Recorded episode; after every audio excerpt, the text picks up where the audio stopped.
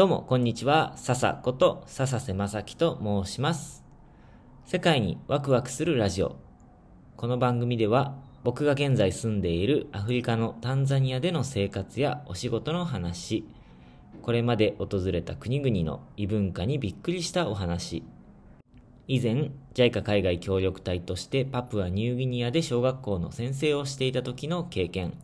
世界で活動している方たちや海外協力隊 OBOG の方との対談やインタビューなど世界にワクワクするお話を皆さんに共有するそんな番組になります。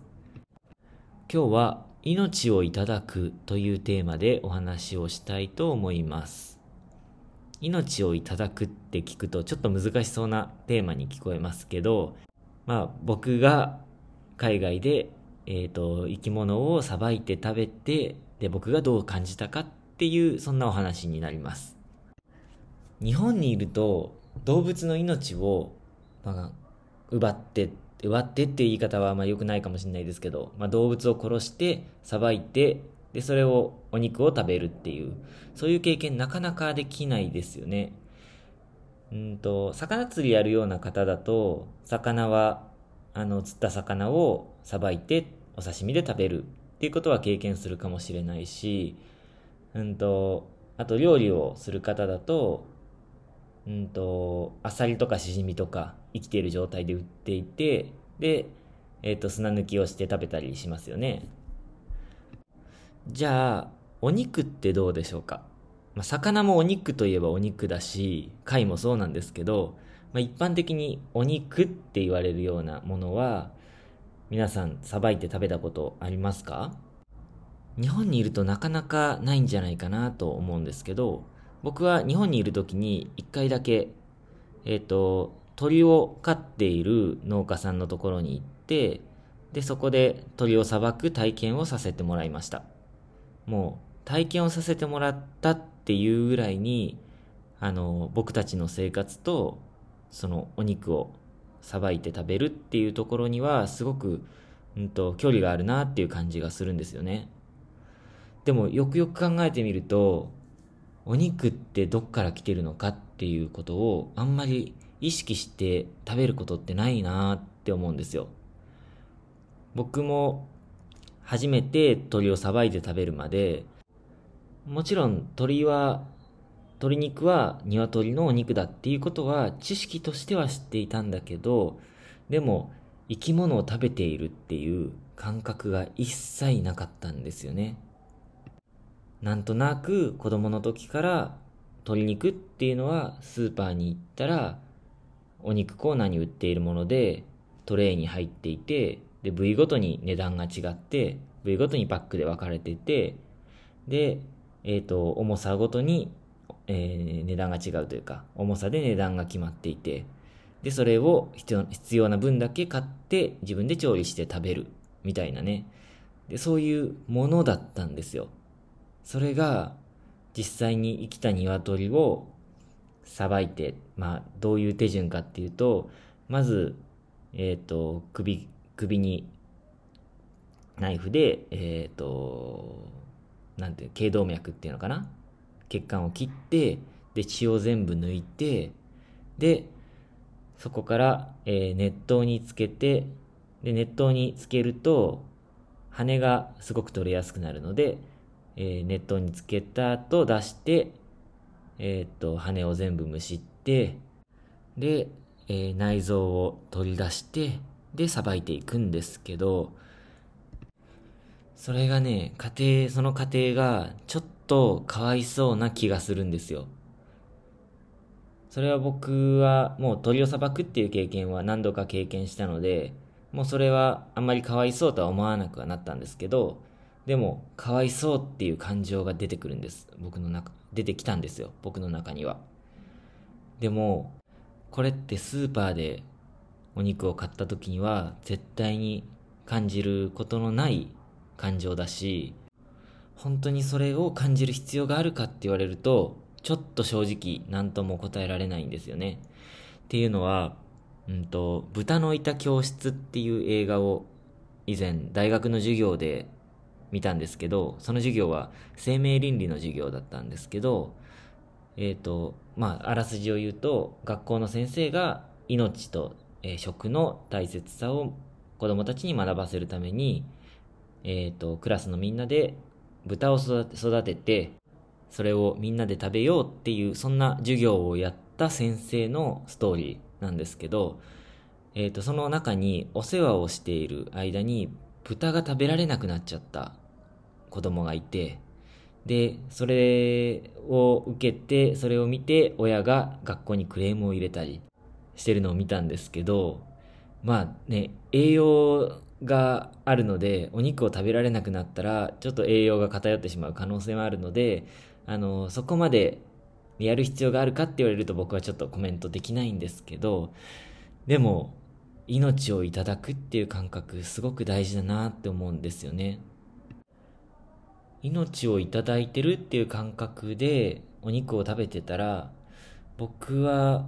気軽にお肉を残せなくなりますね。お肉だけじゃなくて、食べ物全部そうだと思うんですけど、うん。だから僕は、僕らは何かの他の生物に栄養をもらって、命をもらって、で、生かされているんだっていう感覚。これが、うん僕はその体験から学んだんですけど、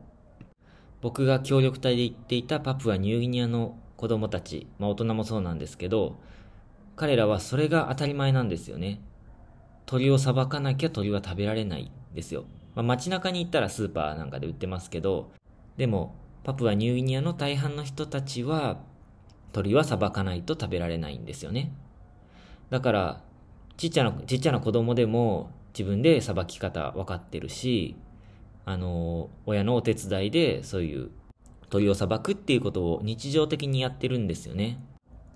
で、そうすると、他の生物の命の上に自分たちが生きているんだっていう感覚がすごくあるなぁなんて思いました。だから、パプアニューギニアの人たちは、基本的に食べ物は残さないっていうことはないんですけど、残った食べ物も別にゴミにするわけじゃなくて、残った食べ物も豚の餌にして、で、またその豚も大きくなったらみんなでさばいて食べるとかね。えっと、そんな風に生きていくのが日常だったなぁなんて思います。僕がパプアニューギニアでさばいたものっていうのを思い出してみると、まず鶏、えっ、ー、と、あと豚、あとコウモリもやりましたね。えっ、ー、と、コウモリの時はね、これは他の町に出張に行った時に、日本人同士でちょっと珍しいから経験してみようっていうことで、で、コウモリをマーケットで買って、マーケットって外の市場みたいなとこですよ。で、それを、えー、さばい、さばこうと思ったんですけど、どうさばいていいか、どう皮を剥いだらいいかとか、全然わからなくて、でも試行錯誤で やったんですよね。うん、そしたらね、中から、お腹の中から赤ちゃんが出てきたんですよ。胎児。うわー、なんて思ったんですけど、でも、ね、これが生きてるっていうことじゃないですか。本当に、あの、より命をいただいてるなっていう感覚に、うん、感じましたね。いや、ちょっとね、それは、なんかすごく申し訳ない気持ちになりました。あの、必要以上の命を奪ってしまったような感覚。うん。だけど、まあ動物が他の動物を飼って食べるときって、子供だろうが大人だろうが関係ないし、あえて子供を狙うような生物もいるわけじゃないですか。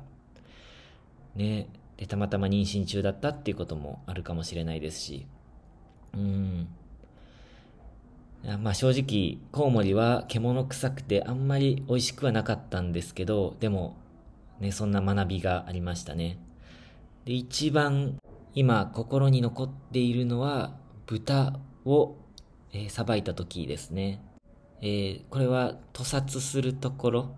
から、まあ、命を奪うところから僕がやらせてもらったんですけど、パプアニューギニアの人たちどうやって屠殺してたかっていうと、え、ー、と、手足を4人で大人で押さえて、で、えー、斧の、えっ、ー、と、反対側っていうんですか？あの、刺さらない方のところで、肋骨を思いっきり折るんですよ。でね、それがね、僕が下手くそなので、まあ初めてだったのでね、で、すごく時間がかかってしまった分、苦痛を味わわせてしまったんですけど、でもその時、叫んでる姿、あの、豚がビギャービギャーって叫ぶんですけど、それがなんかね、人の声に聞こえてきちゃったんです。しかも日本語で。助けて、助けて、みたいな。うん。これは、魚よりも、えっ、ー、と、鳥の方が、なんかそれは、うんと、なんだろうな、申し訳なさ感じるだろうし、えっ、ー、と、鳥よりも豚の方が、あの、それはすごく感じるものだと思うんですよ。それって進化の過程で、だんだん、あの、魚類よりも鳥類、鳥類よりも哺乳類の方が人間に近いわけじゃないですか。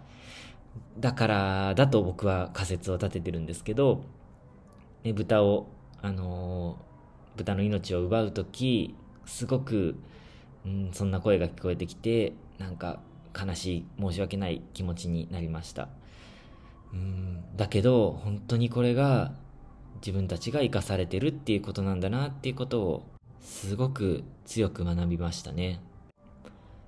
でその豚をパプアニューギニアの伝統料理ムームーっていう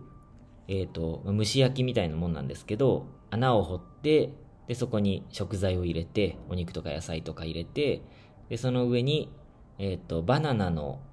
えー、葉っぱをかぶせて、で、焼け石を入れて、また、え、ー、と、バナナの、えっ、と、葉っぱで覆って蒸し焼きみたいな感じにするんですけど、それで調理をしてもらったんですね。で、それがね、めちゃめちゃ美味しかったんですよ。これは新鮮だからっていうのもあるし、パプアニューギニアのあの調理方法がすごく、うん、柔らかくするから、お肉を柔らかくするからかもしれないし、もしかしたら自分で、えっ、ー、と、自分の手でさばいたっていう経験のおかげ、せいかもしれないし、ちょっとわかんないんですけど、でもそれがね、すごく美味しかったなっていう思い出がすごく残ってます。これはね、誰かにやった方がいいよっていうのは言えるけど、まあ、強制は絶対することはできないんですけど、でも本当にね、あの、命をいただくっていう経験、これは鳥でもいいし、豚でも、豚はなかなかできないかもしれないですけどね、日本だと。だけど、一回経験してみると、考え方、感じ方、価値観みたいなもんですかね、が変わるんじゃないかなと思います。個人的にはおすすめです。自分の子供にも絶対経験させてあげたいなって思ってます。はい。まあ、このお話賛否両論あると思うんですけど、